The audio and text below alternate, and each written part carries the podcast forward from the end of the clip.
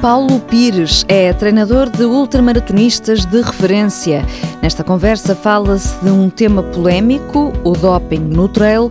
Fala-se também nas asneiras que muitos atletas andam a fazer, inscrevendo-se em ultramaratonas sem estarem suficientemente preparados. E fala-se ainda de uma novidade do treinador.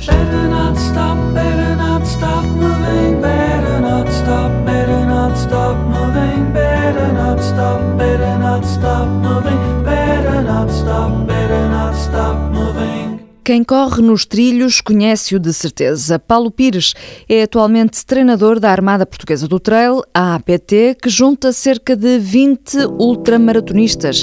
Entre eles estão Lucinda Souza, Armando Teixeira, Luís Fernandes ou Natércia Silvestre, sendo que estes três últimos nomes fazem parte da seleção portuguesa de trail. Este mês, Paulo Pires vai lançar uma plataforma de treino online chamada BAPT, ou seja, C1APT. O software, criado por uma empresa portuguesa, a Loba, foi desenvolvido em parceria com o próprio Paulo Pires, tendo em conta a metodologia de treino que ele criou. Permite-nos sistematizar toda a nossa metodologia de treino que nós produzimos e, ao mesmo tempo, em função do perfil biométrico do atleta, darmos uma proposta de treino de acordo com os seus desafios e com o seu perfil biométrico, né, do que ele quer fazer, e ao mesmo tempo reportarmos, darmos-lhe um relatório daquilo que ele fez em função de uma análise do seu rendimento, da sua eficiência, da sua eficácia, e até temos coeficientes psicológicos de avaliação do treino. Mas essa análise individualizada hum. já é feita atualmente no, no, trabalho que tu desenvolves com sim, os atletas? sim, eu, o que eu peguei foi na minha metodologia, não é? toda esta metodologia ao longo destes 7 ou 8 anos que eu desenvolvi todo esse know-how e com este meu parceiro criámos um software que integra todo este conhecimento de acordo com este conhecimento e também com os conhecimentos eh, científicos da metodologia de treino. Como é que vai funcionar? O atleta chega ao site, pode inscrever-se, pode inscrever fazer o pagamento online? Fazer o pagamento online, escolher os desafios que quiser, carregar os seus dados eh, médicos e métricos. Né? Carregar né? os resultados das análises que vocês Essas pedem. Coisas, estabelecer quais são os seus desafios. É possível que o treinador nunca venha a conhecer o atleta pessoalmente? É possível que o treino seja integralmente feito à distância? É, essa é a grande vantagem. Isto é uma forma que nós criámos, devido às solicitações que tivemos durante todo este período, de chegar ao maior número de pessoas e ao mesmo tempo conseguimos criar um produto que dê qualidade que não seja hum, daqueles produtos tipos em que tu compras, em que as propostas não são diferenciadas em função das características das pessoas. E da experiência que tu tens uh, como uh, treinador de hum. atletas de ultra distância, se me é permitido usar uma linguagem hum. mais uh, corrente, vês muita gente a fazer as neiras por aí? Vejo. Nas Vejo. ultradistâncias, nomeadamente, agora está quase que na moda as provas acima dos três dígitos, com mais de 100 km. Há muita gente a fazer as neiras? Eu penso que sim, que, que deve haver, com certeza, Bárbara, tens toda a razão, porque para passares para três dígitos é preciso teres um trabalho consolidado, leva anos, tu tens de ter experiências. Uma prova de três dígitos implica riscos acrescidos, há muitas variáveis. E isso leva anos a adquirir, e principalmente se não tens uma base aeróbia. Tu não podes sair do sofá e passado eu já digo, não é um ano ou dois anos, estás a fazer uma prova de três dígitos. E estás Às vezes há gente que em menos de um ano até se mete exatamente, a fazer essas em menos loucuras. De um ano, exatamente. Aquilo é, é, quase de mês a mês, vão progredindo na, nas suas distâncias. Na verdade não há uma verdadeira progressão, não é? É um pouco isso. Sim, não é uma progressão. Não é uma progressão. É, é uma... São saltos. São saltos, sim.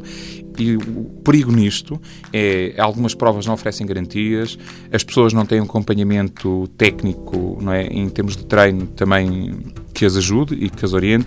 As pessoas muitas vezes também não têm uma avaliação médica, são pessoas que não têm um acompanhamento médico, que não fizeram exames.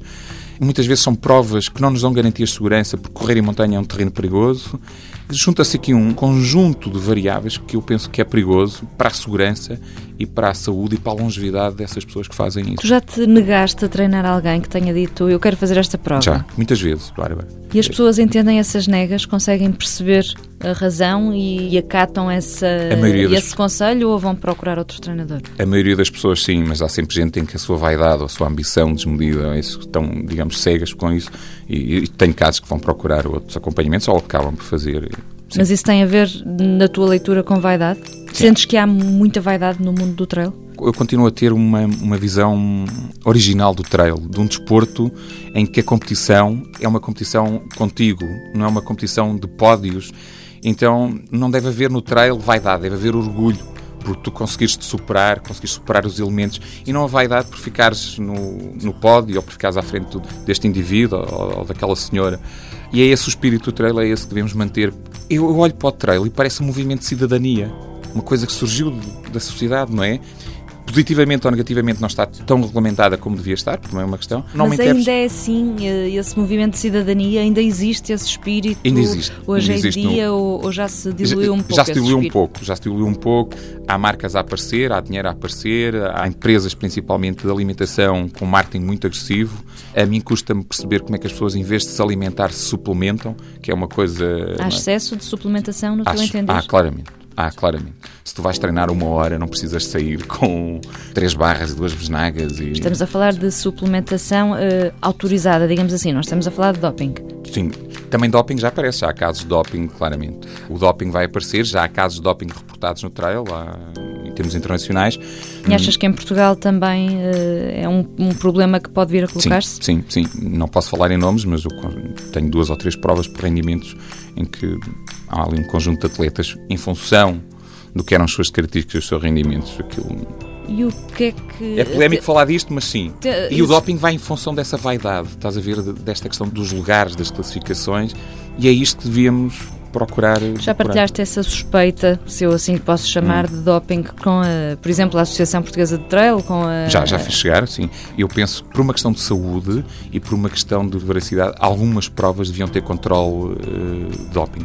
Mas, por exemplo, se tu fizeres umas análises urinas, aquilo não te diz nada. O controle de doping tem que ser feito como é feito no atletismo, como é feito no ciclismo, com análise ao sangue, surpresa. Portanto, isso é que é controle de doping. Hoje em dia fazeres umas análises à urina é básico até tu podes trocar o, o frasco de, de urina. Né? Portanto, quando falamos de controle antidoping, hoje em dia o doping está principalmente nestas modalidades aeróbias que têm a ver com a EPO, com a produção artificial de glóbulos vermelhos, e é claramente um doping sanguíneo. Não estamos a falar de estimulantes para, para tu correres 10, 20, 30 horas, os estimulantes não são para aí, são, são para as provas mais curtas, e estamos a falar de curtas mesmo de pista de atletismo. Aqui estamos mesmo a falar de melhorar a tua base aeróbia é? E, é, e é o que se passa hoje em dia. Portanto, o... Ou seja, mas essas tuas suspeitas têm a ver com o facto de haver resultados de alguns atletas que, eh, na tua leitura de treinador, não correspondem àquilo que eles realmente valem? É Sim, isso? e saltos qualitativos que eles dão no seu rendimento. Cuidado com os saltos, os saltos no rendimento, mas também os saltos na progressão. Saltem limpo, saltem bem, jump around.